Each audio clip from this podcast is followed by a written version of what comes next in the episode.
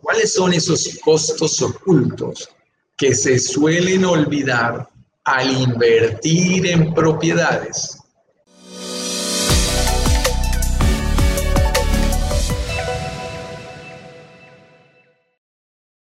¿Qué es lo que se le pasa a muchos inversionistas y puede hacer toda la diferencia en términos de rentabilidad que debemos tener en cuenta?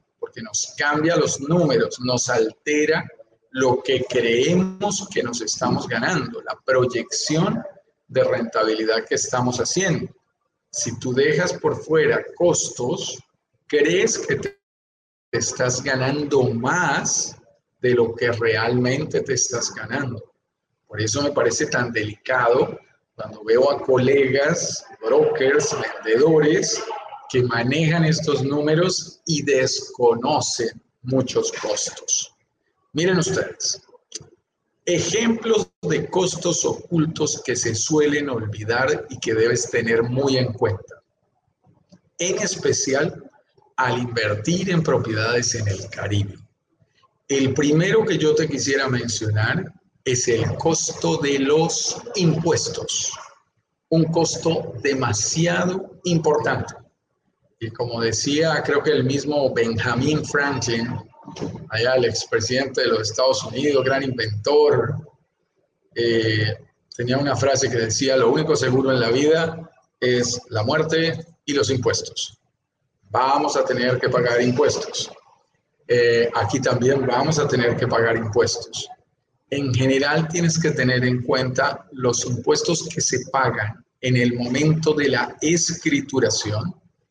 Cuando te hacen la escritura a tu nombre de la propiedad, en países, cada país es diferente. Hoy me voy a referir más a México, específicamente aquí en la Riviera Maya, que es en donde será nuestro próximo lanzamiento específicamente aquí en México, tú pagas al principio un impuesto más alto y luego tienes un impuesto predial bastante bajo, bastante bajo en promedio contra el que tenemos en nuestros países.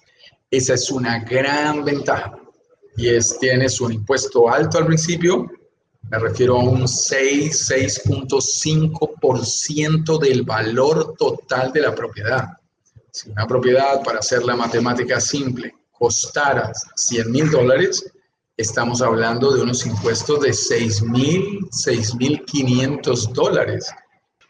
¿Qué otros costos no se suelen tener en cuenta, se suelen olvidar? Y ya voy a ir a preguntas y respuestas. Bueno, pues hay varios costos que también se suelen olvidar. Por ejemplo, ojo con esto, costos de limpieza, costos de imprevistos, uh, costos de uh, uh, algunos eh, gastos que pudieras llegar a tener porque el, el, desarrollador no los contempló en cuanto a acabados o a terminaciones o algo que te haga falta. Eso nos gusta tanto, la solución llave en mano. Eh, y hay un costo que, que, está relacionado con los muebles que a mí me encanta tener en cuenta. Y yo lo llamo renovación de amoblamiento. Renovación de amoblamiento. Es decir, así como tienes que tener en cuenta los muebles iniciales, que ojalá estén incluidos en el precio de ser posible para ti, también te digo algo. Hay algo que es muy delicado y es de esa misma manera es posible eh, o es importante que tú estimes un dinero, en mi concepto, uh, un 20% del valor de los muebles para el concepto de renovación de amoblamiento. Los muebles en formatos tipo Airbnb, o sea, cuando tú rentas por días, se va desgastando. Para nosotros, las propiedades son como si fueran una maquinita en realidad es como si tú compraras un vehículo como para colocar en Uber. Esa sería una buena analogía. Funciona exactamente igual.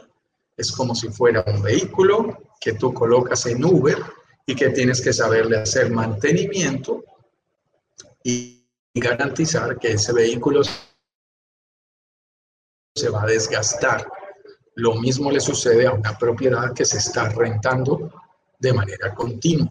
Tienes que tener en cuenta algo que nosotros denominamos a renovación de amoblamiento y que en mi concepto debe ser ah, la quinta parte, más o menos, entre un 15 y un 20% del total del valor del amoblamiento. Si tus muebles costaran 10 mil dólares, guárdate entre 1.500 y 2.000 dólares cada año pensando en el momento en que venga la renovación.